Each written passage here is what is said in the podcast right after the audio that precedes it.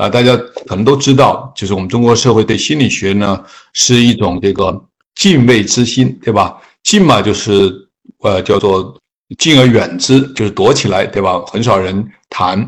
你看我们中国的领导人请这个专家去讲课，呃，基本上不请心理学家。那中国的电视媒体、大众的宣传也很少请心理学家。对于一些重大的国际问题、社会问题，也不请我们心理学家。所以有点敬而远之，同时呢也害怕，对吧？害怕的原因就是很多人一想到心理学，想的就是心理咨询、自杀干预、呃危机援助，就是这些特别让人紧张的事情。其实我是希望通过积极心理学，让我们中国社会、让我们中国老百姓，也让我们中国各地政府知道，它是我们社会发展的必不可少的一个学科，也是我们中国人民应该喜欢的一个学科，因为它根植于中国的传统文化。也是我们中国社会、中国文化对世界的一个很重要的可能的贡献。所以我今天讲两个话题，也跟大家简单的谈谈心、聊聊天。啊，一个就是我们为什么提倡积极心理学，它到底为什么有意义、有价值？那么顺便呢，因为我们都是年轻人，所以也跟大家讲讲如何让我们自己活得开心、活得积极、活得愉悦。如果连我们学心理学的人都是心理学都是心理问题成堆。那么我们怎么去说服别人，对吧？我们自己要活得不开心、不快乐、不幸福、不积极、不积极的话，人家为什么要相信我们这个学科？所以我讲两个话题，一个就是为什么要关心它，第二个呢就是怎么样我们自己也活出这种心花怒放的感受出来。所以这是两个很重要的问题，也谈谈我个人的意见。那么首先呢，我要讲一个话题，就是呃。中国共产党的领导人，对吧？习近平总书记在十九大提出一个很重要的观点，就是中国社会发生了新的变化。那这个变化呢，他用了一个概念来来描述，叫做社会主义新时代。那么这个新时代的标志是什么？这个新时代的标志，他提出来就是我国社会的这个主要矛盾。以前是这个，以前我们谈的比较多的是人民日益增长的物质需要和落后的生产方式之间的矛盾。所以我们就要改革开放，对吧？现在呢，他认为我们的主要矛盾变了。我们现在的主要矛盾呢，是人民日益增长的美好生活需要和不平衡、不充分发展之间的矛盾。那有个很重要的问题，这个问题就是什么是人民的美好生活需要？很有意思的就是，几年前，大概是二零一四年，著名心理学家啊，克里斯多夫·彼得森，呃，Christopher Peterson，他是这个密歇根大学的心理学教授。啊，曾经是我的导师之一。那么，一九九零年到一九九二年有三年的时间，我在密西根大学做研究生，啊，勤工俭学当助教。那么，我的助教的老师是谁呢？就是克里斯多夫·皮特森教授。当时他教的是人格心理学。后来我从密西根毕业，又去了伯克利加州大学，又回到了中国，所以和皮特森教授没有太多的联系。但是我很意外的发现，就是。在两，在这个九七年、九六年的时候，啊，皮特森教授他改行了。他改什么行啊？他从以前的人格心理学、积极心理学的倡导者、支持者，也是发起人之一。所以，斯多夫、克里斯多夫·皮特森、马丁、艾奇斯、艾奇斯米哈伊，还有艾德蒂纳这些人都从以前的自己的领域变成了积极心理学家。那么，所以我就跟他联系。后来又请他到了中国，他先到了北师大，啊，又到了北清华大学，然后在这个一三年的时候呢，他做了一个调查，这个调查就是询问全世界大约是三十八个工业化国家老百姓一些问题，其中一个问题就是你心目中的美好生活是什么？那英文叫做 What's good life in your mind？那美好生活是什么？有很多文化特有的回答，那么肯定是有一些文化差异的，对吧？比如说我们中国人。孝道、天伦之乐一定是我们美好生活特别重要的元素，但是这个元素不是普世的，不是所有的国家都认为这种天伦之乐是很重要的。但是有四个特别重要的美好生活需要是普世的。那发现一个就是一定要活出爱的感受、爱的感觉。那么很多中国同胞啊，没有学过心理学，一说到爱，立马就想到男女之间的示爱，对吧？就是做爱。其实这是一个误解，大家一定知道，就是我们人的爱的老区和性的老区是有一些不同的，那么有一些重叠，但是也有一些不同。说明什么？说明你是可以独立运作的，你可以没有爱去做爱，也可以这个呃有爱的不做爱，对吧？这就是人类的这个爱和性是不一样的。我们以前心理学太强调了性的重要性，以为性就是爱，爱就是性，这个是错误的。而且现在我们发现，就人类对性的需要，其实不比对爱的需要来得大。为什么这么讲？就是因为这个世界上还没有人，很少有人因为得不到性生活而自杀的。大家想想，没有对吧？很少。但是这个世界上绝对有很多人因为得不到爱自杀的。十五岁到三十五岁的年轻人自杀的第一大原因，不是压力山大，是寻情自杀。寻情什么意思？因为得不到爱，活下来的愿望都没有，所以为世界情为何物？只要人生死相许，所以人一定要活出爱的感受。以前我们没有做积极心理学研究，所以我们就把爱上升成那种阶级的爱、民族的爱，那种特别大的爱。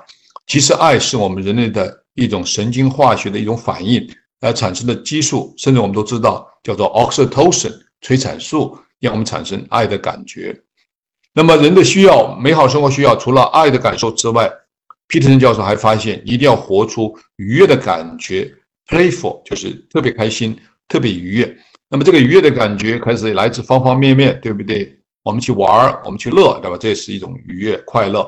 而我们听音乐可以很开心，对吧？我们看见这个细雨洒在手心，很开心，对不对？沙子在脚心发痒，阳光扑在身上。这都让我们特别开心，所以这个都有神经的、生理的、化学的反应。除了这种爱、愉悦，人还要活出有用的感觉，对吧？Service 就是你能够帮助别人、成全别人，这感觉也很好的。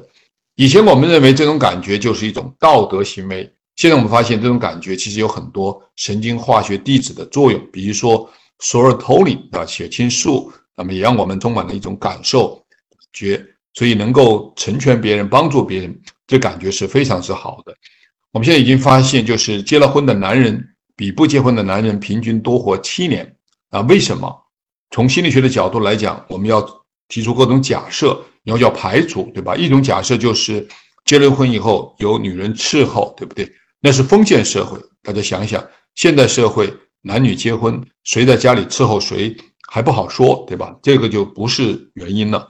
啊，有人说是因为有一个安全稳定的性生活的满足，这个现在也不一定，对吧？不结婚也许还有，所以说这个到底什么原因呢？现在我们做了了研究，发现结了婚的男人一般来讲，这种有用的感觉比这种不结婚男人要高。你当家做主，养家糊口，让太太开心，让孩子开心，这感觉其实是非常好的。人要活出有用的感觉。对于一个男人来讲，呃，最刻薄的批评就是你是一个无用的男人，对吧？基本上这个男人死的心都有，把你做同时的心也都有，对吧？所以说这个打击是非常之大的。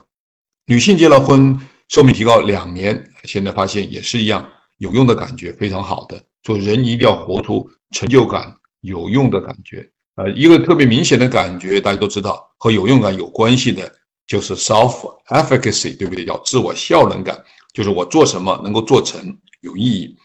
那么，人的美好生活需要除了这个爱，除了这个快乐，除了这种有用的感觉之外呢，还有一个很重要的，就是活出意义感。以前我们老觉得意义是一种抽象的概念，对吧？一种哲学的神学的概念。大家知道，JPSP 曾经连续发了两篇文章，就是第一次用试验的方法研究人类的意义感，所以这个意义感现在是看得见、摸得着、也测得出来的。生活中间，我们经常也说，对吧？一个人。走到水边，他能够想到“行至水穷处，坐看云起时”，那叫做禅意，那就是有意义，对不对？一个人走到水边，什么都想不得起来，什么都感觉不到，对吧？最多对着一汪水在那发呆，猛不丁喊一句“哟，这么多水”，显然他的意义感就差了很多。所以说，人还是要活出有意义的感觉，这感觉让你活得特别开心。特别有价值，特别幸福，所以这就是美好生活的需要。呃，皮特森教授他写了一本书，叫做《追求美好的生活》啊。耶鲁大学现在开了一门课程，叫《美好生活的积极心理学》，都成为这个全世界畅销的书，也是耶鲁历史上最受欢迎的心理学的课程。说明什么？这个课程已经超过了是政治、经济所有这些耶鲁大学曾经特别受欢迎的课程，所以心理学。成为哈佛大学啊，积极心理学成为哈佛大学、耶鲁大学、伯克利加州大学、斯坦福大学最受学生欢迎的课程。Number One，每次都是上千名学生上课，这个就是我们中国的大学应该要有的一种追求，就一定要把我们的心理学，呃，塑造成为我们大学最受欢迎的课程。不光是师范大学，我知道很多师范大学学生学心理学，像清华大学的工科学校也要把心理学作为它最受欢迎的课程。所以在我的努力之下，清华大学的研究生有一个必修课叫积极心理学，这就是我们的一个很重要的目标。就心理学应该要有一些担当，应该要有一些责任，应该让所有人愿意来学，而且必须学。那么为什么提倡积极心理学呢？它可能也是我们中华民族的遗传基因。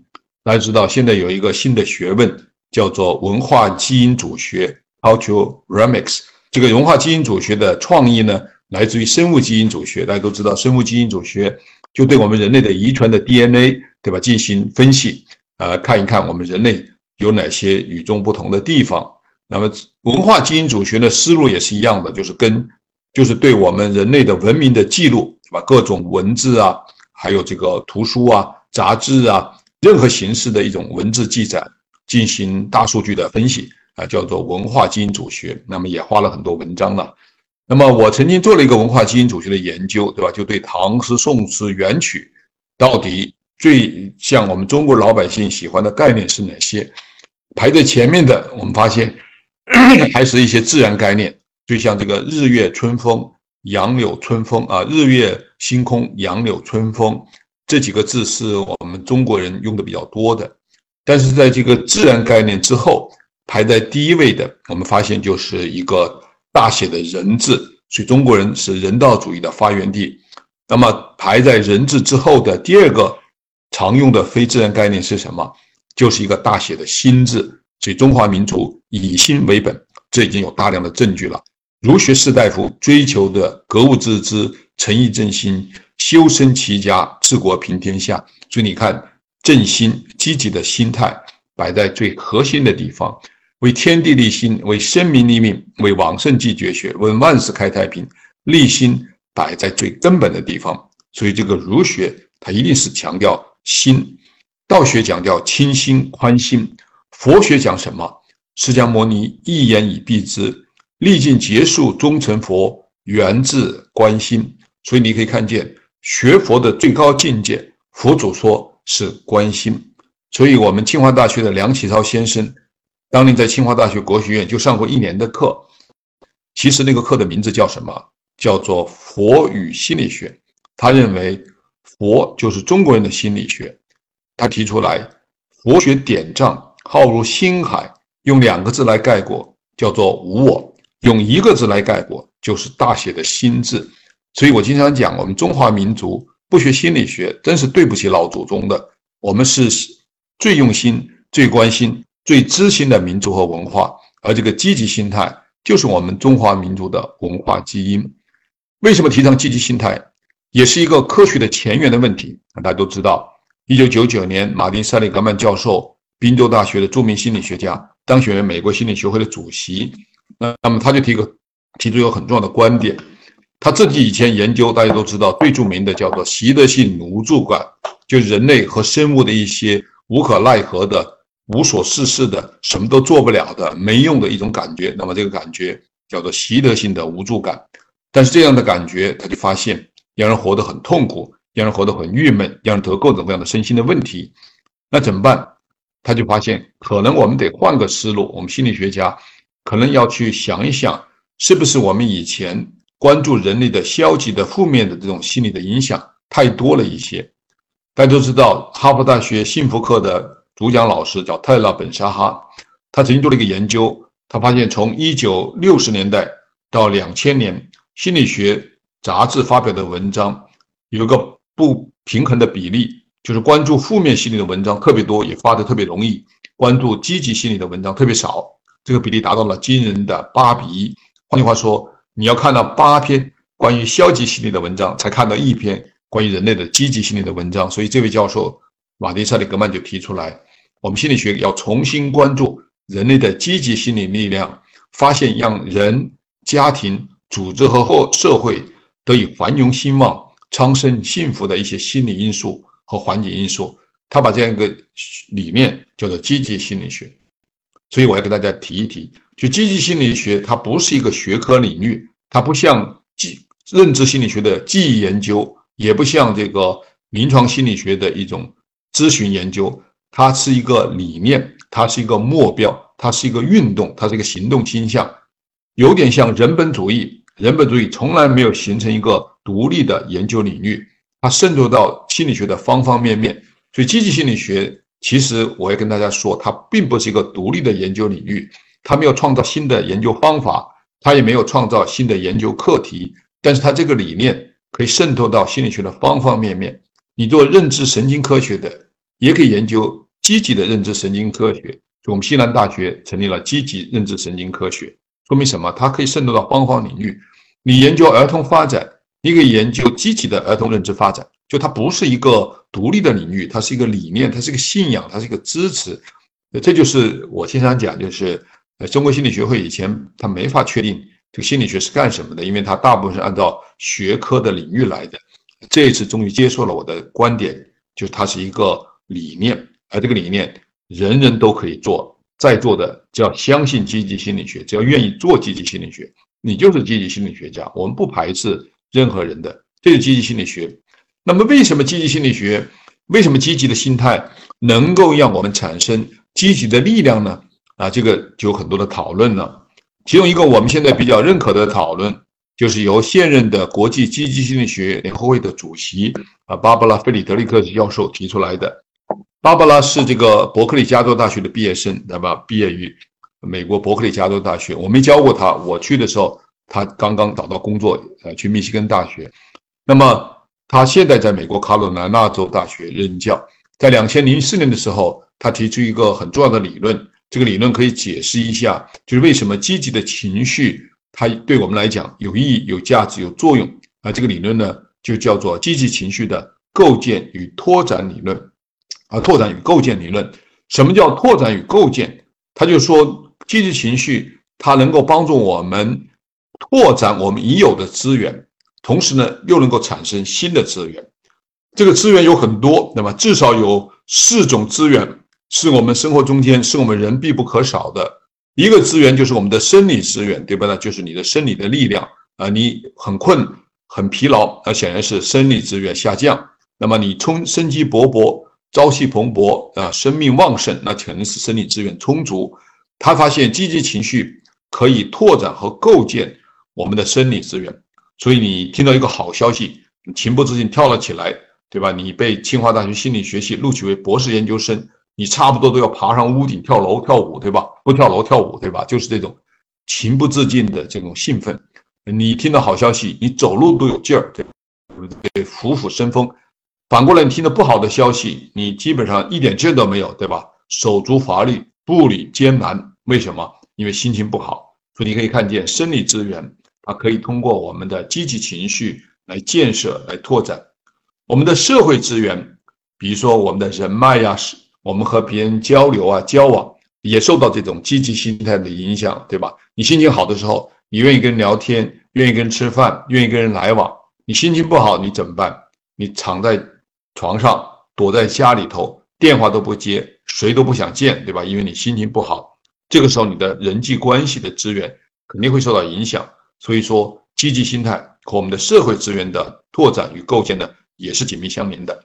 我们现在还发现，就是这个积极心态和我们的心理资源也是紧密相连。所以你心情好的时候，你这个别人开一句玩笑，你忍一忍就过去了，对不对？你的心理的韧性、宽容、宽恕之心比较强。但是你的心态不好的话，别人开你一句玩笑，你立马火冒三丈，气都不打一处来，对不对？这就是你的心理韧性下降。智力资源也受到我们的情绪的影响，所以说你的这个心情很好，你解决问题、思考问题的能力就比较强，对不对？你愿意去学习，你愿意去探索。你心情不好的话，你解决问题能力都比较弱一些。哈佛大学有个心理学教授叫阿玛比利啊，阿玛比利是做人类的创造力研究四十多年，他就发现，就是做出伟大贡献的人，往往是在这个心情好的时候。能够做出伟大的贡献，所以那些诺贝尔科学奖获得者，他得奖的原因，就是因为他活得比较积极。有些中国同胞喜欢用这个典故，对吧？用故事来讲事儿，没有任何科学依据，就是我们习以为常的认为是理所当然正确的一些观点。有一个观点叫做“愤怒出诗人”，对吧？大家都在讲“愤怒出诗人”，好像你不愤怒，你写不出诗篇出来。其实这个观点是错误的，因为愤怒出不了诗人。当我们人愤怒的时候，大脑其实是认心智能力是下降的。我们听到同样的话。愤怒容易让人失去理智，对不对？失手杀人，所以这个时候你怎么能作诗啊？基本上你是思路特别狭窄，只能想到一些逃生的本领上面，这根本写不出来的。什么时候能写诗啊？在你心情愉悦的时候。很多人马上就举案例，对吧？这就是很多伪科学、没有心理学知识的一些人习惯做法，老是拿名人、圣人、古人说了什么来来解释，其实那都靠不住的，那都是。他想出来的、说出来的，没有科学依据的。很多人举例来证明愤怒出诗人，一举就举谁就喜欢举杜甫。杜甫对不对？杜甫是很愤怒，写了很多愤世嫉俗的诗篇。但他们这些人都不知道的，杜甫其实是一个特别自信、积极的人。他并不是那种忧愁、郁闷、愤怒的人。他写的诗是很愤怒，表达了一种激愤，但是是他积极的心理力量造成的。杜甫有句名言。大家可能都听说过，叫做“读书破万卷，下笔如有神”。形容谁呀？杜甫形容自己呀。我从小就读书破万卷，我现在下笔如有神。这哪是愤怒的诗人呢？这是一个特别积极，和李白一样的狂妄的诗人。这就是我经常讲，我们不能够拿典故来说事。很多典故都是文人编出来的格言，这格言能够启发我们的思维。但它没有科学心理学的依据的，所以积极心态有这种资源构建作用。可能有些朋友、有些同学说：“你说这些东西我都不重看不重，我就想多赚点钱，对不对？日子过得不太好，想多赚钱。即使你想多赚钱的话，我们现在发现也要有一种积极心态。两千零六年的诺贝尔经济学奖赋予给了著名的心理学家啊，著经济学家 Edmund Fels。为什么 Edmund Fels 能够得奖？就他发现啊，真正让一个企业、让一个家庭、让一个人或者是一个社区繁荣昌盛的、物质丰富的秘密是什么？就他的人永远有一种生命的活力，这个活力使他们好动、好奇、好想、爱做事、爱交往、充满希望。换句话说，你什么都不想做，你什么也做不了，你也充也没有这种愿望，也没有欲望。你躺在那、歇在那、躲在那、宅在那，你希望发财是做不到的，是不可能的。所以财富的来源其实来自于生命的活力。他把这种生命活力用了一个英文单词叫做 massive flourishing，叫大规模的这种生机勃勃。但是呢，不幸的被我们经济学家翻成大繁荣，好像有一个什么小繁荣似的。其实不对的，是一个大面积的生机勃勃的。心花怒放的感受啊，这样的一种感受，让你发财，让你成功，让你愿意去创业，让你能够活出生命的活力，这就是一个积极心态的价值和作用。那么有没有证据啊？经心理学的证证明，刚才谈到是经济学证据，有。美国伯克利加州大学，我曾经任教的学校有一个著名的心理测试，大家知道叫 CPI，对吧？California Personality Inventory。叫做加州人格测试，这个测试从三十年代一直测到现在，现在还在测。只要上伯克利加州大学的人格心理学的课，必须做这个测试，所以积累了这个几十年的数据。那么其中有一个呃教授叫 Ed Diner，对吧？他是伊利诺伊大学的教授。那么他在伯克利做访问学者的时候呢，就跟我们的这个一般呃这个 CPI 现在的主持人啊叫做呃呃。对，对不起，一下忘了他的名字了，Carolina 啊，Helson，呃，Helson 教授和他一起做研究，那么他见特别积极的大学生，呃，在他四年大学毕业之后的收入啊，和他的学的专业密切相关。就是说，你大学刚毕业的时候赚多少钱呢？由你的专业决定。有些专业它的这个入门的工资很高，对吧？你学计算机。你学金融一出来钱确实比较多，你学教育，你学心理学刚出来钱确实比较少，呃，中国也是这样，外国也是这样。但是他意外的发现，十九年之后，这个学生能够赚多少钱，和他大学的专业就没有关系了。和什么有关系？和他的心态。所以十九年后，那些心态积极的人，他们的收入慢慢的、慢慢的就超过那些心态不积极的人。尽管他们的专业非常赚钱，说明什么？决定你一辈子的财富的，不是你的业，是你的人品，是你的心态。就当初特别积极的人，他工资更高，工作更满意，被解雇的可能性越低。当时心态不积极的人，即使工他的专业很好，赚钱很多，他慢慢的就越来越不赚钱。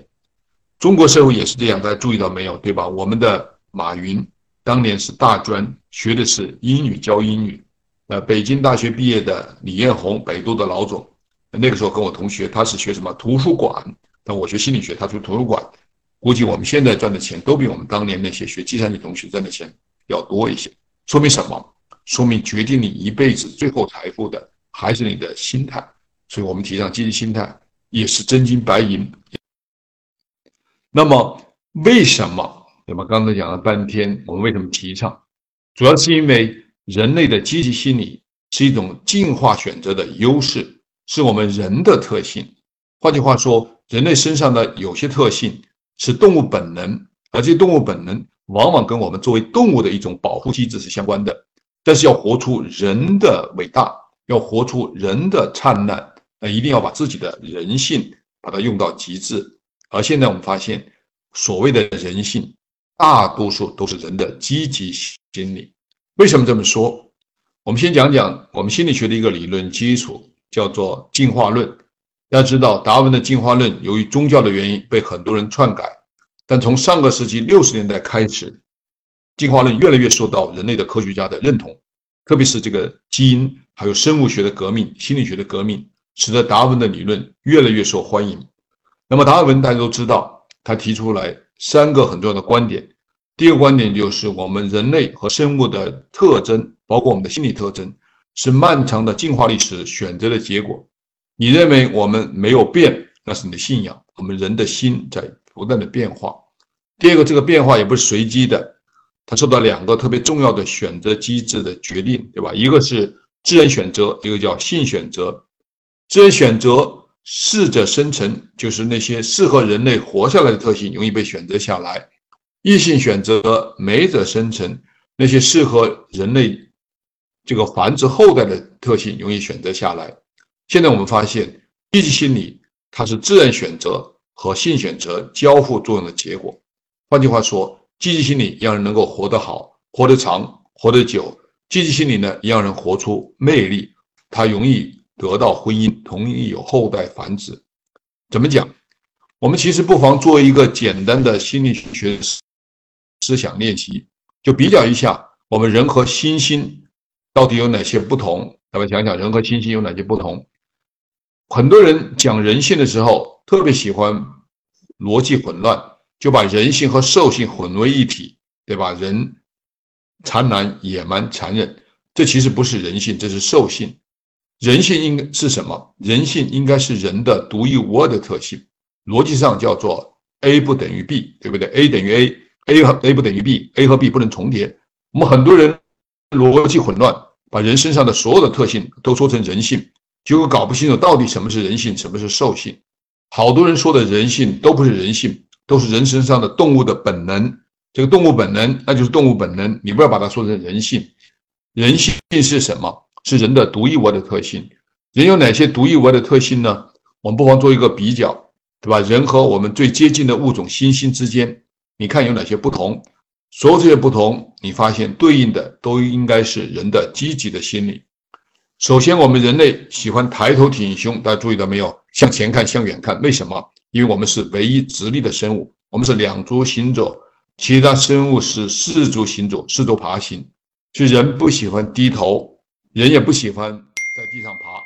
如果有人出钱让你地上爬行，你会很愤怒，对吧？你怎么说？你会说这侮辱了我的人格，所以这是人不爱做的事情。人反而喜欢做什么？抬头挺胸，向前看，向远看，向高处看。那这是我们人的天性。我们人类进化选择出来另外一个很重要的现象，就是人类女性的骨盆变得越来越短、越来越窄、越来越小。那么这个骨盆的变化是什么原因？是因为你直立之后，骨盆太大的话，重心偏高，重心偏高容易摔倒，容易摔倒的话就被容易被动物吃掉。所有的哺乳雌性动物，它的骨盆很大，但是它因为重心比较低，四足爬行，所以它跑起来也很稳当。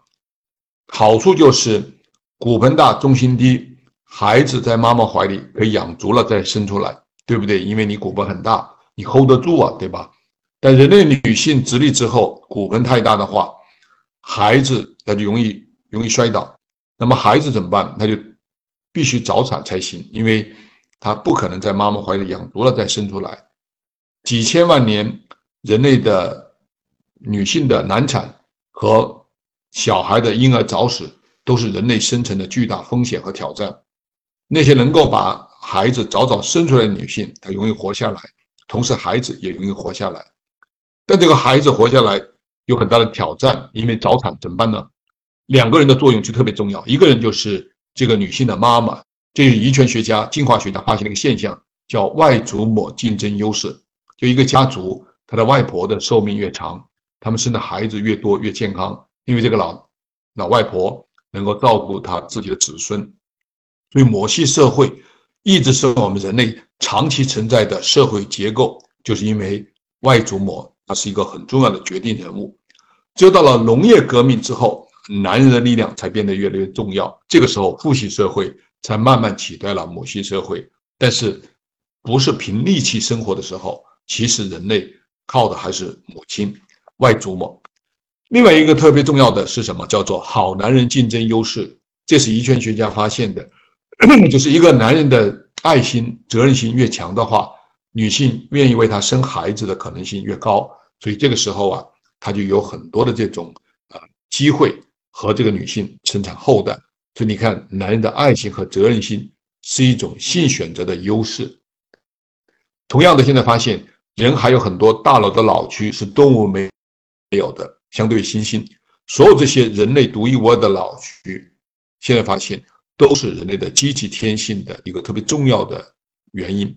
我们有很多思维的脑区，所以我们爱享受，我们爱学习，对吧？这学习脑区是动物有，动物没有，人有。我们还有情感加工的脑区，所以讲感情是人性。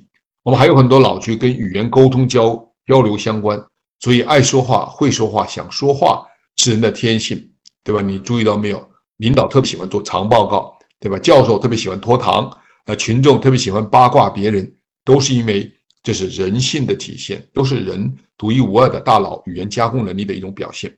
所以讲这些是什么目的？很简单，就是给大家一个提醒，就是我们如何去分析了解人类有哪些天性。我们真的不能把动物的兽性也说成人性，这叫做逻辑混乱。我们一定要讲人的独一无二的特性。那么人类独一无二的特性有什么？六千五百万年的进化历史，我们人类已经产生了一些最为激进的一些变化。人类独一无二的特征包括竖直的体态、狭短的骨盆、裸露的表皮、不成比例硕大的大脑。所有这一切，大家注意到没有？都是选择人类的积极的心理。所以我们有同理心，我们有自控心，我们有道德心，我们有理智心。对我们爱学习、爱创造、有想象、计划未来。这都是人类独一无二的天性，憧憬未来是人的天性。注意到没有？人是唯一会做梦的生物，动物做不到的，人做得到的。我们也有爱心、有责任心、有合作、沟通、善良、感染、形象思维、审美，所有这些都是人的天性。这些天性，大家注意看，都是积极的心理。这就是我们积极心理学，它不是一个经验主义的，它是建立在进化论的基础上的一个科学心理学的观点。而这个观点强调的就是道法自然，弘扬天性，帮我们人类进化选择出来的积极人性，把它做到极致，我们就会产生积极性的力量。同样的，我们也看出来，这种积极天性并不是幸福，对吧？所以，积极心理学不是简化为幸福心理学，那只是一个研究领域。而且，幸福的研究领域不光光是有心理学，还包括经济学、社会学、政治学，它是一个独立的研究领域。所以，积极心理学就是积极心理学，它研究的是我们人类的积极的能力、积极的心理，它可以产生幸福的效果，对吧？那是它的后效。主要的还是要研究，让我们人活得开心、活得快乐、活得积极的那些本领以及心理过程到底是什么啊？这就是积极心理学的一个特别重要的作用。有没有一些证据证明我们人类进化确实选择出来、选择出来了这些刚才的特性？有一个心理学教授叫 Gary Sherman，对吧？他有个很重要的理论，这个理论就是迷走神经的作用。我们以前想的太简单了一些，但知道迷走神经是我们人体内的十条神经通道里头最长的、最古老的一条神经通道。它发源于我们人类的运动的脑区脑干，对吧？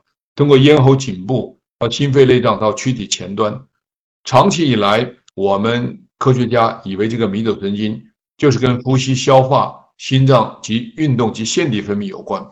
现在发现，我们这个迷走神经和我们的亲社会行为、道德行为、幸福的积极体验密切相关。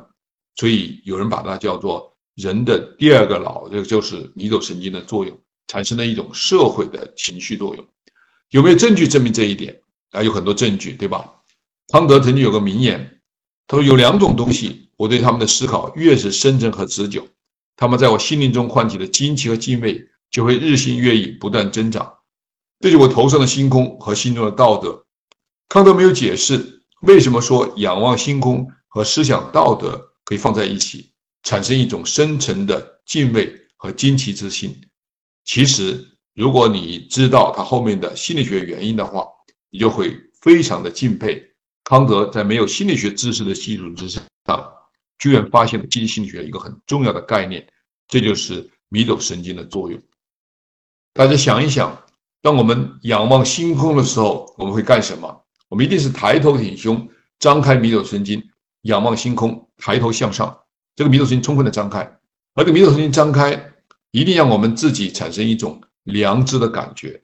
就为什么？世界上那些美好的事物、神圣的事物、崇高的事物、伟大的事物，都修得高高的。你知道没有？庙一定要修在山上，对吧？人民英雄纪念碑一定要高耸入云，无一例外的就是让我们产生这样的一种积极的一种力量。啊，这个力量呢，让我们充满了一种向上的精神、向上的力量，它是有价值、有作用的，所以很有意义的。同样的道理，我们发现，我们为什么喜欢赏月？我们为什么喜欢观潮？为什么我们说面朝大海，心暖花开？因为都是我们人类的积极体验的一种深刻的反应。所以，我们人确实是有这样的一种精神力量的一种精神追求的。而这个追求呢，让我们充满了敬畏之心、升华之心和超越之心。所以我们经常说面朝大海，心暖花开，都是因为张开了迷走神经。我们赏月的时候，都是抬头挺胸。向上看，向天上看，张开了迷走神经。我们也经常讲“会当凌绝顶，一览众山小”，也是张开了迷走神经，对不对？所以人类确实是有这样的一种心理的需求，这个需求让我们向上，让我们激动，让我们神圣。那么讲了半天，大家可能就会问了：怎么去产生这样的积极心态，对不对？你说了半天，我们要有这样的一种积极心态。它有好处，对吧？它是我们人类进化选择出来的人性。那么怎么去产生呢？现在我们发现，产生需要一些物质的基础。那没有这个物质的基础的话，产生这种积极心态呢，也不是太容易的。一个很重要的物质基础，大家都学过心理学，就是要抑制杏仁核的活动。当然不光是杏仁核，但它是很核心的。杏仁核是我们负面信息加工的中心，对不对？一朝被蛇咬啊，这就在杏仁核。存在的作为一种信息存在，所以闻到一些不好的气味，看到一些丑恶的画面，我们的杏仁核是充血的，是吧？是过度充血，这样我们不开心的。所以这个抑制杏仁核是一个特别重要的一个活动，也是我们积极情绪体验特别重要的前提条件。如果你不开心的话，你难受的话，你讲积极心态肯定是不行的，对不对？所以积极心态产生的第一个物质基础。就是要解除人民的痛苦、难受，对吧？伤心的事情，这是最重要的。所以在基没有这个基础，在那讲积极，那不就是阿 Q 精神？那不就是我们经常说的心灵鸡汤了吗？所以，我们心理学家从来不是说只要快乐就行，对吧？他一定要解除人民的痛苦、难受、别扭，这个是第一个前提。但是光是没有这样的一种痛苦、难受，也没有积极的这个神经化学递质也不够的，也很重要的，就是我们一定要产生积极的愉悦的感觉，那就包括多巴胺、催产素、内啡肽、血清素的作用啊，这个就是神经递质的作用。大家都学过心理学，对吧？我们大脑神经元之间有突触的间隙，那么这个信号如何从一个神经元传到另外一个神经元？它需要一些 neurotransmitter，需要一些神经递质才能做到。能够传递这种愉悦的感觉的神经递质呢，有很多，四个是非常重要的。一个叫多巴胺，对吧？这是我们欲望的特别重要的多巴胺，所以我们想做什么事情，一定是这个多巴胺在起作用。所以欲望。是这个多巴胺它释放出来产生的一种心理感受，所以一定要有这个想做的事情。这说明什么？快乐的事情大家想做，大家想做快乐的事情，证明我们的快乐它是有这种愉悦的作用的啊。第二个呢是什么呢？就人一定要产生催产素，对吧？大脑的神经化学递质，这个催产素呃原原文叫 oxytocin，呃，为什么翻成催产素？到现在为止还是一个谜。有一种说法就是。女性生孩子的时候大量释放催产素，所以可能是这个催产。但现在发现我们男人对吧也有很多催产素，那么我们又不催产，我们又不生孩子，对不对？说明这个翻译可能还是有些问题。现在我们发现这个催产素是我们的爱情感受的特别重要的神经化学递质，所以你要产生这种温暖的、温馨的、甜蜜的心理感受，需要催产素的分泌。所以，亲人之间的相互拥抱，催产素分泌了很多，对吧？情人之间的默默含情的陪伴，这个催产素也很多。所以说，你可以看见人类的这种爱的感觉、温暖的感觉，很多是跟催产素有关系的。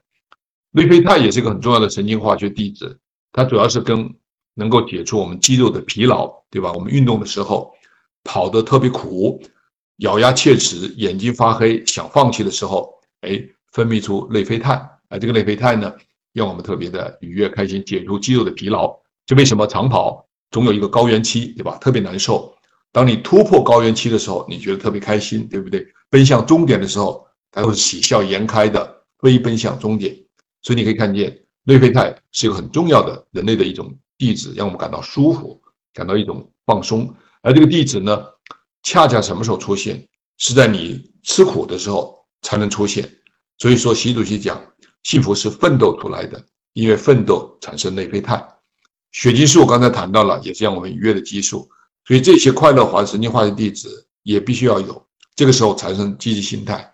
所以我们有些人，对不起啊，虽然解除了痛苦，但是他从来没有快乐，为什么呢？因为这个快乐神经化学递质它产生的不够。但是光有这些身心的一些神经化学作用。啊，身心的体验没有意义的感觉的话，也难产生愉悦的感觉。所以这个意义感是我们人类独一无二的积极心态的感受。所以快乐很重要，但是有意义的快乐很更重要。而这个有意义的快乐呢，才是我们中国人心目中的幸福。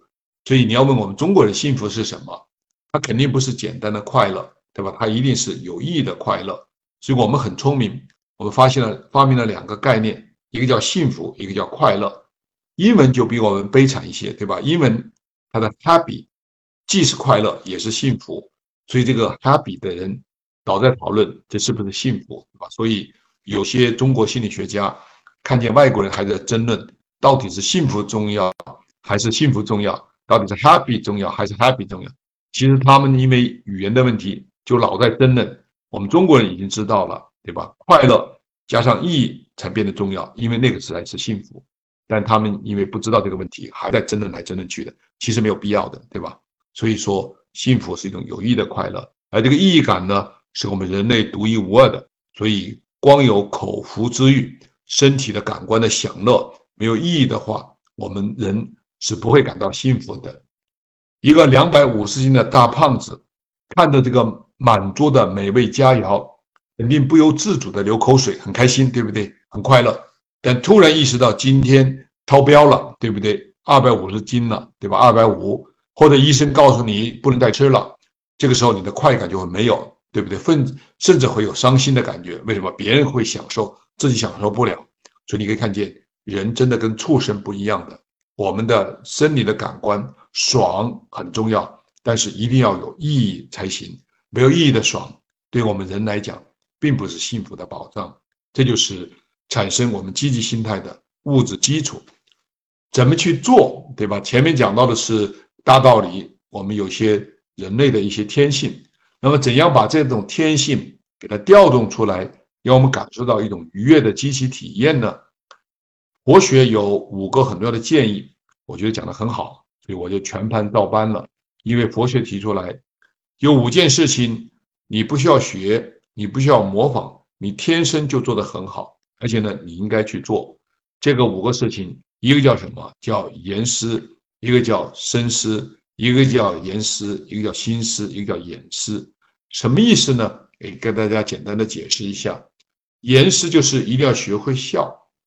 我们人类的笑是一种天生的本领，大家可能不已经知道了，对吧？小孩出生四个星期就会自发的笑。双目失明的盲童什么笑你都没有见过，到了第四个星期呢，他会自发的笑出来。所以这个笑。是人的天性，不笑反而是后天的结果，对吧？一个人不笑，要不就是装腔作势、装模作样装出来的，或者就是生活压力太大，反腐倡廉抓得太紧，叫被逼出来的。所以一个人不笑，要不就是装。在非洲草原上，一个是爱动的，一个是不动的，谁容易活下来，对吧？谁容易被动物吃掉？一定是那个爱动的容易活下来，他老在动、奔跑、跳跃。对吧？他容易容易活下来，那个不动的躺在那、歇在那、宅在那的呢，肯定容易被动物吃掉。所以我们在座的各位，我们身上的基因都是那些行动的先祖的基因，所以权利是共性。有时候我们的嘴角肌可以上扬，颧骨肌可以上提，但我们的眼角肌收缩不了。为什么？因为你只能控制自己的嘴角肌和颧骨肌，你撇撇嘴，你顶顶颧骨，你能控制它。但是微笑时候的眼角肌的收缩啊，是做不到的。就像这个小姑娘，这个时候她呈现出来的就不是一种敌向式的微笑，它是一种礼貌的笑、客套的笑，大家一看就看得出来是假笑。为什么？因为她眼角肌没收缩，对吧？只有这个嘴角肌、颧骨肌的作用。啊，这个笑呢，我们有的时候也把它叫做 pan American，都是张来的，都是假装一样开心做出来的，对吧？下面给大家一个测试。这是著名的心理学家艾克曼教授，刚才谈到了，他是这个情绪研究的大师。看我们两张笑脸啊，请问哪一张笑脸是真笑是假笑？大家看一看，我看一看大家的回答，对吧？我们不妨做个测试。呃，这个哪个多少人？呃，你觉得哪个笑是真笑，哪个是笑是假笑？啊，我顺便看一看，啊，有多少人呢？啊，有回答的人没有？啊，有，对吧？等会啊。B B B，好，太好了，好，好多同学回答正确。那么 B 呢，是这个我们的这个真心的微笑，所以这个大家想的还还是很清楚的。好，那么再给大家看一个有趣的照片啊，这个是网上最近流行的一个职业假笑的小朋友，对不对？他为什么职业假笑？你注意看。他也没有这种敌向式的微笑，对吧？他的这个鱼尾纹笑的时候鱼尾纹没有出来，这是假的。右边呢，反而是有些真的微笑的感觉和感受。就给大家布置第一个作业，那什么作业呢？就请大家这个回到家里头去找一找那些杂志封面上那些人，对不对？你看看那些明星、模特、成功人士在上照片的时候，他是不是在真笑还是在假笑？那么有一次我看了一下，我发现就是这个百分之六十的中国的成功人士在上这个杂志封面的时候，基本上都是假笑。为什么呢？都没有出现鱼尾纹，对吧？都没有出现皱褶，都是在那装笑。所以这就是他们活得并不一定比我们开心的很多的原因。所以要去真笑。啊，可能有同学就说了，我这个人已经不会笑了，怎么办？对不对？我已经完全丧失了笑的能力，这就是错误的说法。大家都知道，我们人类的笑是天生的本领。哎，双目失明的盲童生下来没有看过笑脸，到了第四个星期也会笑，不需要学，不需要模仿，天生的。所以达尔文有个理论很有名的理论，叫做这个外周肌肉反馈假设。这个外周肌肉反馈假设就是，由于我们人类进化选择出来一种天性，就是笑。这个时候呢，我们的外周的肌肉和躯体的肌肉和大脑前额叶就会有一种对应的关系。当我们装出某种笑脸的时候啊，我们大脑可能会解读我们在笑。所以只要你装出这个笑脸出来，有可能你会觉得在笑。为了验证这个测试，艾克曼教授还有这个苏珊登教授，他们就做了一个试验。这个试验呢很简单，我们其我们可以一起来做，就拿起一支笔，对吧？大家都有笔，对不对？铅笔啊、钢笔都没有关系的，把这个笔擦干净，然后呢放在嘴里头，记住用牙齿咬着，对吧？用牙齿咬着，用牙齿，不用用嘴唇咬着，抿着，嘴唇抿着，用牙齿咬着。这个时候你的牙齿露出来。嘴角肌提高，它压迫了颧骨肌，对不对？然后又压迫了眼角肌，所以给大家第二个作业，我们不妨去做一做，就是你咬住牙刷，对着镜子傻笑三分钟，保证很开心，对吧？为什么？因为这个时候你看到的是你的迪香式的微笑，嘴角肌上扬，颧骨上提，眼角收缩。可能有同学会说，这个有意思吗？有用吗？能起作用吗？对不对？告诉你，还真的是有作用。美国伯克利加州大学有一个著名的社会心理学家，对吧？我的好朋友，他的名字叫 Dr. Kaltner 卡特勒教授。那么在两千零一年的时候呢，他带着我当时的一个研究生叫 Leon Harker 啊，做了一个很有趣的试验。在伯克利加州大学附近有一个女子学院叫 Mills College，叫米勒女子学院。那在那个学院呢，一九六零年有一百一十四个女生毕业。啊，我为什么记得这么清楚？因为林安是我的学生嘛，所以他做研究，我当时都知道他怎么做的。然后他和这个 c a l t o n 的呢，就把这一百一十四个女生的毕业照片呢放大，然后请人判断一下，就是哪些女孩子她在照相的时候是那种敌向式的微笑，哪些没笑，哪些装笑。结果他们发现，大概有这个五十多个女孩子老是这个敌向式微笑上镜头，很明显，有些女孩子呢是装笑。有些呢是不笑，然后在三十年之后，这两个学者就去回访这些女生，然后看谁看他们活得怎么样。结果发现很有意思，凡是当年以敌向式微笑上镜头的女孩子，二十七岁结婚的比例就高于那些不笑的女孩子。所以笑是女性的魅力的很重要来源。所以我们中国古人讲“绝代佳人一笑倾城，再笑倾国”，这倾国倾城的魅力怎么来？会笑，对吧？不会笑的话，还不一定有这样的魅力。所以人要学会笑。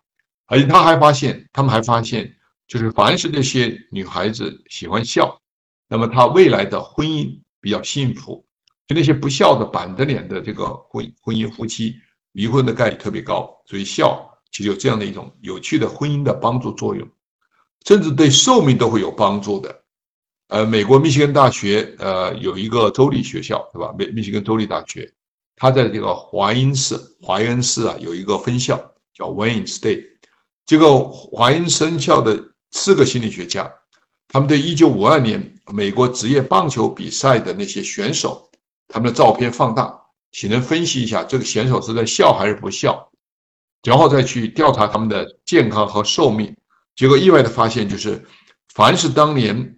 就是照相的时候，就是敌向式微笑特别明显的那些人，那么他在几年之后，他的成功的概率比较高。还有一个特别有意思的就是，凡是那些以敌向式微笑上镜头的那些选手，他的寿命就比比其他选手至少多活七年，很有意思，对吧？我们中国经常讲笑笑十年少，这个有点艺术夸张。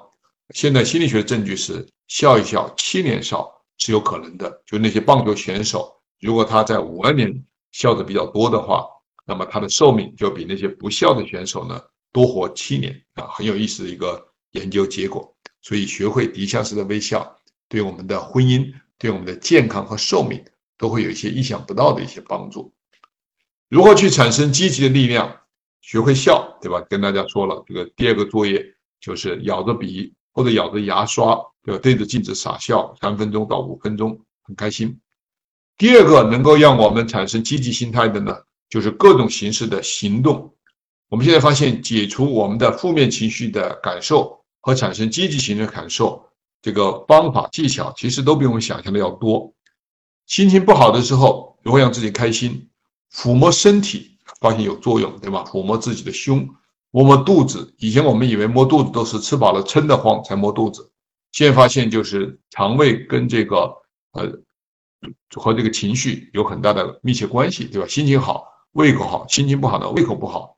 所以你心情不好呢，抚摸胸、抚摸肚子也很开心，或者是鼓掌，对不对？大家注意到没有？我们为什么鼓掌？其实就是一种接触，对吧？就是一种肢体的互相接触。所以摸摸掌、搓搓手、摸摸脸，其实都可以让我们心情得到一种缓解，好受一点点。第二个控制负面情绪的一些方法、行动叫深呼吸，对不对？就是你心情不好，猛吸强气，让自己安静下来。上午。开车上班，对不对？早上开车上班，突然有人插队，插到你跟前，你肯定很生气的，火冒三丈，气都不不打一处来，怎么办？猛吸口凉气，对吧？让自己安静下来。所以学会这种深呼吸、腹式呼吸，对于安抚我们的心情是有帮助的。因为我们人类的交感神经系统和副交感神经系统都是这个自主神经系统，不由控制。所以说，你那个呼气让我们激动兴奋。所以杀人放火要行动，要把这个气呼出去，对吧？苏联红军冲锋陷阵，他一定要喊乌拉，对不对？我们中国人一定要喊杀，对吧？那些要砍人的人，对吧？要干坏事的人，一定拿着刀在那喊叫，对吧？为什么？给自己壮胆壮气。但是要让自己安静下来呢，我们就得激活我们的副交感神经的活动。那怎么办？猛吸凉气，对吧？吸进来，让我们静下来。闻香，香气现在发现是不通过。感官不通过大脑就能够产生感受的这个觉系统，对吧？视觉、听觉那都需要分析以后才会让我们产生相对应的情绪，是有认知参与的。但是香气是不需要的，因为它直接通过我们的这个鼻子到达杏仁核，对吧？就抑制了我们的负面情绪的活动，所以是最直接的。庙为什么很香？大家注意到没有？对吧？就是让我们那些需要求救的人。到了庙里头，一下子就感觉特别舒服，因为这个香气的作用是这个香的作用，所以君子配香，它是有一些道理的，它是对我们的情绪调节的最快的、最直接的方法。所以心情不好的时候怎么办呢？洗个干净的澡，对不对？抹上抹上香水，或者是穿上新衣服，哎，这个心情一下子就会好了不少。这就是香的一些作用。第二个呢，啊，第四个方法就是专念，对吧？正念叫 mindfulness，mindfulness 就是我们中国经常说的禅师啊、瑜修、瑜伽呀、八卦呀、行义呀，它积极心理学特别研究、特别用的特别多的一个技巧，就是让我们能够定下来，对吧？喊和吼、大喊大叫，其实对我们的负面情绪呢也是有些帮助。所以心情现在发现就是写作。其实也对自己的负面情绪有很大的帮助，特别是从这个第三者的角度，冷静的分析一下这个负面体验，这个对我们解除心理的压力是有很大的帮助的。那么疫情期间，我们有一些朋友写作，是吧？大家千万不要贬低、嘲笑，甚至以政治的态度来判断，因为这是一种心理的求助，也是一种心理的咨询。所以写个日记，其实让自己心情好受一些，并不是。并并不非得上纲上线，对吧？大家一定要明白，因为它有一种心理安慰的作用。所以正常的人也会写作，只要你知道它有安慰的作用。倾诉，对吧？找人说话，找人聊天，呃，也是有意义的。因为我们现在发现，最难受、最悲惨的是不说、不讲、忍着，对吧？这就不好，一定要倾诉出去。那么，如何产生积极的情绪也很多，运动是一个特别有效的方法。所以心情不好的时候跑步去，大概跑了十五到二十分钟，停下来你会感觉特别开心舒服。三十分钟效果更好，对吧？这就是运动、旅游，对吧？出去走走，放下一切走，因为让自己心情开车。游戏短暂的玩一些游戏，那么我们以前老以为就是学习时候要玩游戏的话，可能就不好。现在发现只要是有意的走小菜，不是无意的、意外的，就是想刻苦这个意外的走小菜。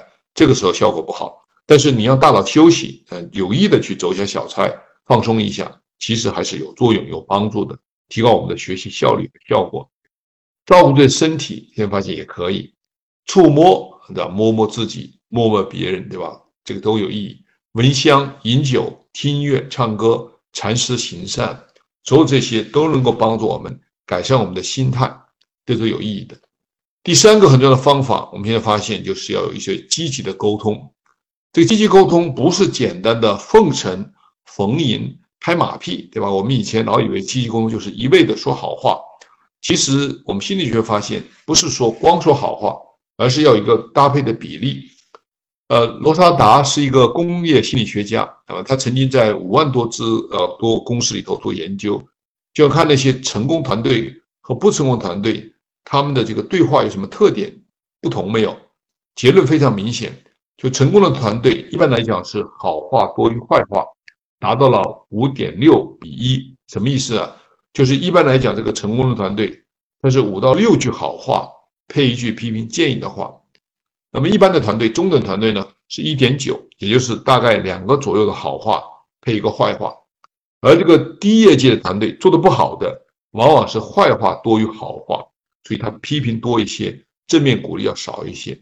这就说明我们人在沟通的时候，他不能够无原则的一味的颂扬，肯定不好，对吧？有的时候你还是要批评建议，但是呢，你也不能说一坚持批评，对吧？没有这个鼓励，那么这个时候会产生。负面作用，夫妻也是一样。啊，心理学家讲 Goodman 叫约翰古德曼和他的太太 Julia Goodman 做了五十年的这个夫妻关系的研究，他们就发现呀，幸福的夫妻就是五比一，就是五句好话配一句批评建议的话。离婚的夫妻呢是反过来的，对吧？大概是这个呃三比四，也就是说说这个三句好话，有四句批评建议的话，这就是。一般的夫妻啊，其实是要学会说话，才能够保证自己有这种积极沟通的效果。不会说话，是我们婚姻关系、友好关系、朋友关系破裂的真正的原因。古德曼教授写了一本书，叫做《末日的四个棋手》，指的是什么意思？指的是摧毁夫妻关系的，其实是有四个说话的习惯，容易让你的关系破裂。这个习惯，第一就是。批评，老批评，见人批评，逢人批评，对吧？这个就是容易让我们关系破裂。夫妻之间肯定会有一些口角，肯定有一些不满意的地方。以抱怨的口气说出来没关系，但是以批评的口气说出来那就有问题。抱怨是就事论事，我就说这件事情；批评呢是上纲上线，就把？这个事情上升到一些对方他不可以改变的特点上来，对吧？比如说。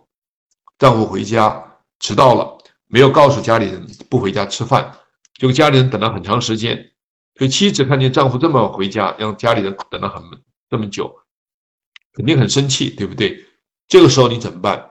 一定要说出来，对吧？你的不好的感觉，你说你不回家吃饭，怎么不给我们打个电话，让全家人等了那么长时间，对吧？这是就事论事，这个抱怨会让这个丈夫立马道歉，对不起，对不起，以后再也不这么做了，对吧？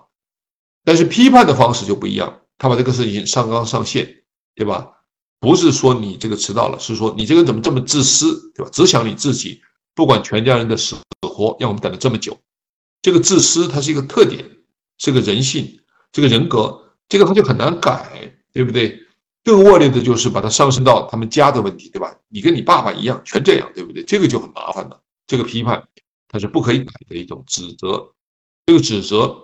就透露出一种鄙视，对不对？所以交流沟通的第二个杀手就是鄙视对方啊，知道你没出息，知道你是坏人，对吧？嫁给你才冤枉了，等等，这个叫鄙视对方。第三一个呢叫辩护，对不对？辩解，因为被被老婆这个臭骂了一顿，那么很多男人就会自发的去辩解，变得过分的就把它说成是对方的问题，对不对？你没看我这么忙，你没看我这么多事情做不完，就好像你瞎了眼，你怎么都不知道。这个就带有这个贬低对方的意思，同样，最后就产生一个大的问题，叫冷战。冷战就是一言不发，不说话了，对不对？就像一个石头墙一样，你什么人过去都弹了回来，都没反应，就叫冷战。所以你可以看见，影响我们关系的其实就是说话的问题。说话不当的话，特别容易造成。如果让我们产生积极的心态，那么第四个很重要的方法呢？就是可能要想方设法的，让全身心的体验一种澎湃的浮流。浮流这个概念来自英文单词 flow，对吧？这个 flow 呢，最早是由这个心理学家，也是积极心理学之父，他的名字叫其实的米哈伊，他是在一九七五年发表的，他写了一本书，书的名字就叫做 flow，人的一个最佳的心理体验。他指的是什么意思呢？他就说他研究了一批人，从一九六零年开始追踪这些人十五年啊，一到一九七五年才发表这个结果。这些人是这个社会的精英人士，啊，他们是美术家、艺术家、探险家、作曲家、运动员，各个行业的领军人物。他想看一看这些领军人物在自己行业做到极致的人，那到底有什么特点，对吧？能够概括他们的一些共同的一些特性。他发现不是他们的智商比别人要高，这里头有高有低；也不是情商比别人要高，也是有高有低；也不是学历比别人要高，有高有低。也不是这个家庭出身家境跟别人怎么样，也是有高有低。他发现唯一能够盖过所有这些人的呢，是在做他们自己特别想做的事情的时候，特别要做的事情的时候，这些人进入了一种状态，这个状态让他们沉浸其中，全神贯注，忘掉了时间，忘掉了空间，忘掉了周遭的环境，只是自己内心的一种激动，让他们坚持不已。他把这样一种体验用了一个单词叫 “flow” 来表达。后来我们心理学家翻译这本书的时候呢，就把这个 flow 翻译成心流，没问题，也可以的，对吧？flow 心流，阴静、意境、神境。但是我决定把它翻成浮流。为什么我要坚持翻成浮流？就因为我觉得这个 flow 它的这个发音呢，音近，对吧？跟这个音很近。同时呢，把它翻译成浮流，和这个中国文化很相通。因为在《兰花经》里头，我们有个中国哲学家叫庄子，其实描述过这样的一种体验。庄子这么说的，对吧？庖丁为婚及解牛，手之所处，肩之所依，足之所立，妻之所以。昔人享然，诸道赫然，莫不中音。何于伤林之物，来动金手之会？这叫什么意思？就是庖丁为文会及简牛，他手碰的地方，他肩靠的地方，他脚挺的地方。他膝盖碰到的地方，每次碰撞都有声音，每个声音居然像音乐一样动人；每次碰撞都有动作，每个动作居然像跳舞一样的优美。何于伤林之舞，乃中金手之会？所以文慧已经看到非常震撼，就庖丁怎么做到如此的出神入化，行云流水？大家在庖丁怎么说？他说：“三年前解牛，我眼中只见牛；三年后解牛，眼中无牛，只有什么？只有他自己心中澎湃的浮流。”所以这就是我们讲如何让我们感受到一种积极的体验，澎湃的浮流是必不可少的一种感受修行的方法。而这个方法有什么特点没有？有五大特点。第一呢，就是全神贯注，注意力高度集中，对不对？所以所有的这种浮流体验，它一定有一个全神贯注的状态，以至于达到了一种物我两忘的境界，心无旁骛，对吧？自我意识、空间意识、时间意识暂时消失。借用诗人的话，其实我们可以叫做“此时不知是何时，此生不知在何处”，特别的投入，特别的享受，做起来特别的顺，特别的流畅，对不对？驾轻就熟，知行合一，感觉到一种丝丝入扣的感受，点滴入心的感觉，就特别欣赏这个过程。完成的时候特别开心，特别愉悦，酣畅淋漓，对吧？如痴如醉。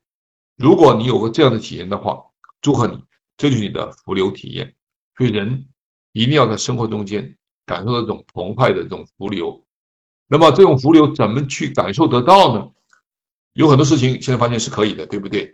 做自己爱做做的事情，肯定可以可以产生浮流。所以你喜欢摄影、爬山涉水、餐风饮露、孜孜不倦，运动可以产生浮流，对吧？你经常参加运动可以产生浮流。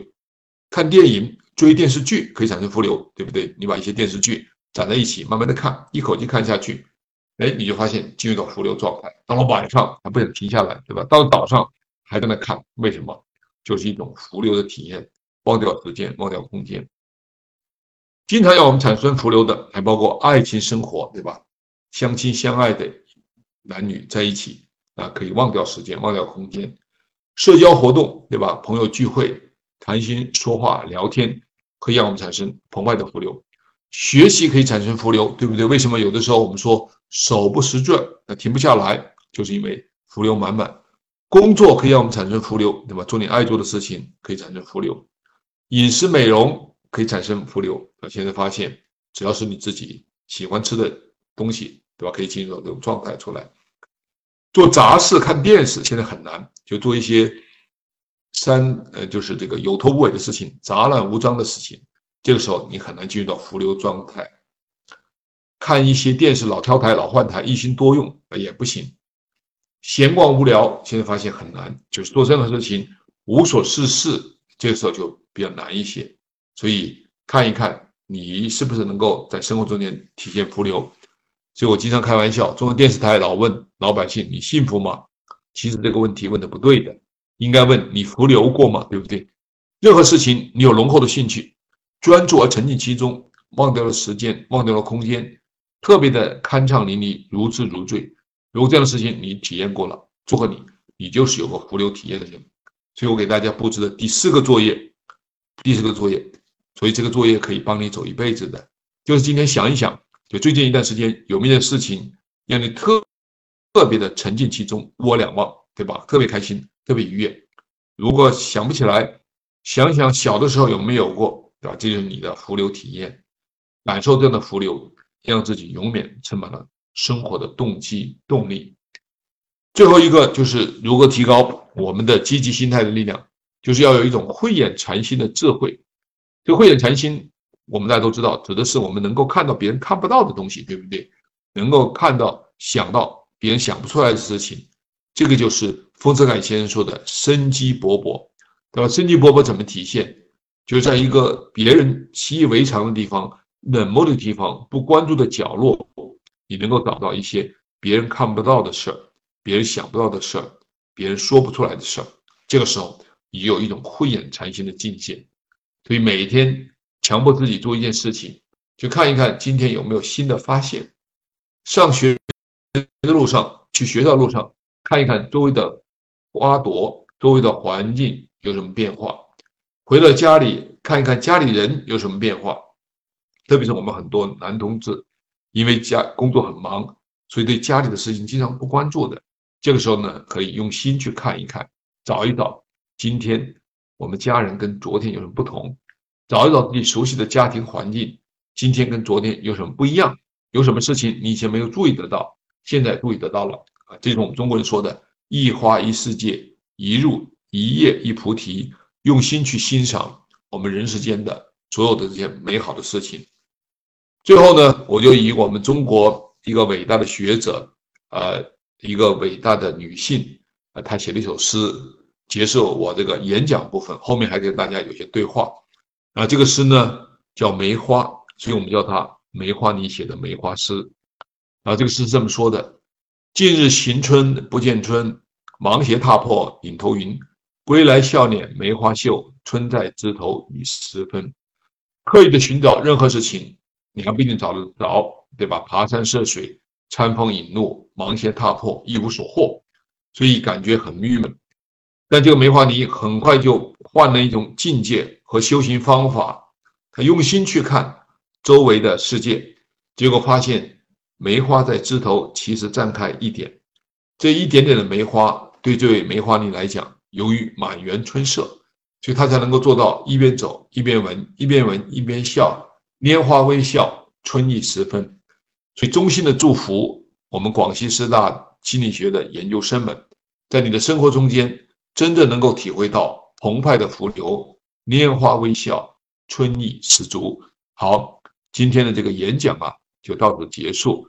最后推荐大家几本呃，我最近完成的著作或者一个微博公众号啊。这个微博公众号呢是免费的，经常登一些文章。那么著作呢不免费，对吧？可能要买。一个叫无心可见澎湃的浮流，这是二零一七年人民网评出来的中国十大好书，那么也是。排在前面的心理学的著作啊，第二本书呢是我今年刚刚出版的《无心可见》，无心可见跨文化沟通啊，是我的这个无形可见三部曲的第二部。那么这个第三部呢，无形可见蓬勃的生机啊，马上这个就要出版。那么现在呢，这个第二部呢刚刚出版，那有兴趣的话可以看一看。啊，为了让我们中国老百姓不花多少钱也能看到书，所以我写了一个通俗的书。那么在我的博士严伟老师的帮助之下，啊，这个书呢刚刚由中信出版社出版，书的名字叫做《活出心花怒放的人生》。这个心花怒放大家知道就是这个 flourishing 这个英文单词的中文译法，就是一定要活出 flourishing 的这个感觉啊，这个感觉是什么？怎么去做到？这本书是一个很好的工具书。帮助大家认识到我们积极心理学的一些接地气的一些方法和策略。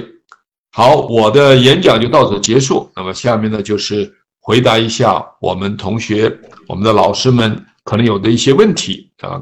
我们的主持人，我把这个共享去掉，让我们主持人呢能够有机会呢来问大家一些问题，看一看我们有一些什么值得沟通。好，交流谢谢彭老师。好，嗯啊，我就谢谢彭老师的精彩的好，精彩的讲座。